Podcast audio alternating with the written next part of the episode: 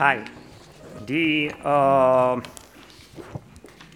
we have prepared a presentation with, uh, with slides uh, on media literacy with, uh, that was a well structured, linear, but also a bit predictable uh, and possibly a bit boring.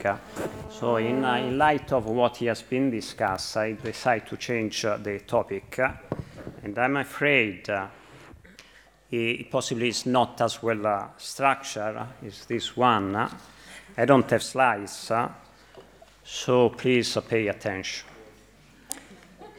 And in fact, it's about attention that, that I want to talk, uh, to talk to you about. Uh, and uh, it is so important, no? Is to pay attention to something or to lack of attention. Is it determines whether we are a bit uh, happy or not, uh, whether we focus on, uh, on our worries or we notice some smiles, is it changes our, our experience completely. So the it is a very valuable features. Eh? It's a sort of transversal things about many things that have been uh, mentioned is uh, that, uh, that human beings, as human beings, uh, they, they, do possess. And he has a, a, value, and, and very often we give it away for, for free. If, if we are if we are on Facebook or other social media, what happens is uh, that our time, uh, we, we, are sucked into it, and our time uh, suddenly disappear and uh, we, we are not in, uh, in control. Uh, we are uh, distracted, as uh, Morozov was saying in one of his, uh, his paper on, on purpose, maybe. And on, on the other end is, is the Facebook is making out of it a multi-billion business. we, we do know how their, their business model works. So we give it for free and they make a lot of, uh, of, uh, of uh, money uh, with it. And even the, the, I would say, the, the feelings uh, that we have uh, when we have navigate on, on Facebook or, or YouTube or, or, other, or on Twitter for, for, for some time, that pleasure that doesn't stick, doesn't it? It's, it's, is a bit like on, on a Teflon pan. It goes away very, very, very quickly. So they, they do use uh, very sophisticated techniques, in fact, to grab our eyes and, uh, and our attention. And one of, uh, of this technique is, uh, is to narrow the choice, uh, the choice that, uh, that we have. We have the illusion of, uh, of uh, having a free choice, of deciding something, but in fact, uh, they, we, we don't. The menu, the menu that we are offered is, is, very, is very narrow. It's like to, to go on a, in a shop uh, and uh, there are only two products. And uh, these, these products very often are, are, not, are not very good. We, we can choose uh, whether we, you know, is uh, the, the understanding uh, the, this mad guy from, from Korea, Kim, or, or, or, Trump. It's not a very good option. Sort of between Trump and Clinton.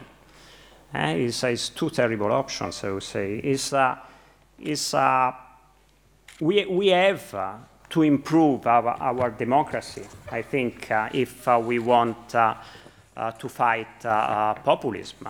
And there is certainly a malfunctioning of, of, of, our, of our system that is the cause of, of symptoms like fake news and, and the rest. We do live in a bit of a sick society, has been mentioned in a number of, uh, of uh, times uh, this morning. So my, my reflection are one, to, to consider whether the, the interests of these social media are compatible with the interests of the citizens is uh, or are they antagonists? By definition, these are uh, private uh, companies. legitimately, they, they do aim at making money. They don't act uh, in the public good, uh, so it's a bit of illusion uh, thinking or hoping or delegating to them the power to auto-regulate, for instance. And uh, the, the, same, uh, this, uh, this kind of uh, disaffection uh, is, uh, happens also with our political representatives. And again, they are the ones that are supposed to represent my, my interest. And it doesn't always have happen that way. And again, the, the, the question could be whether their interest is are compatible or antagonist with, uh, with the interest of the people, the, or, are they antagonist, in fact? Uh, they, they seem to, uh, to pursue their own, uh, their own interest, and uh, the fact is uh, that the, the virtue that a politician develop these days is personal ambition or the capacity of, of of delivering uh, a, a, speech uh, is not necessarily honesty or, or competence.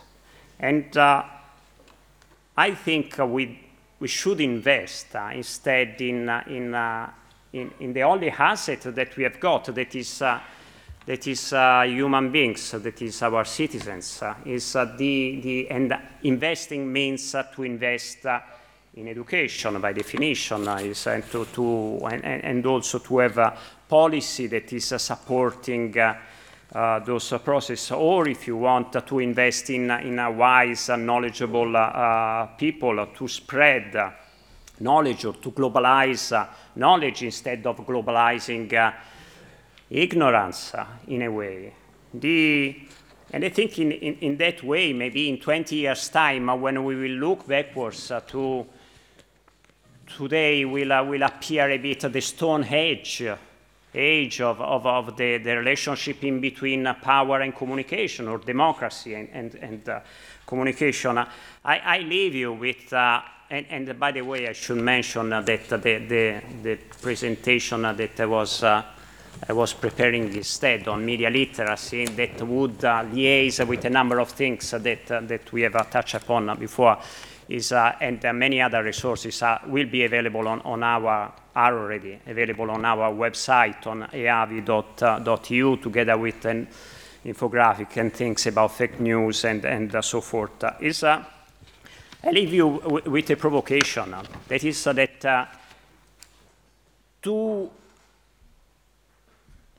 to, open a shop or to, or to uh, drive a taxi or to become a teacher one needs to go to, to, to, to, to for a training uh, or, uh, or uh, to pass exams uh, no? or to get a license. How is it that to, to drive a country is uh, you, you need nothing? How is it? Can, can we not think? Why not to think about a license that our political representatives should get in order to that, that they should prove first that they are competent and honest. Thank you.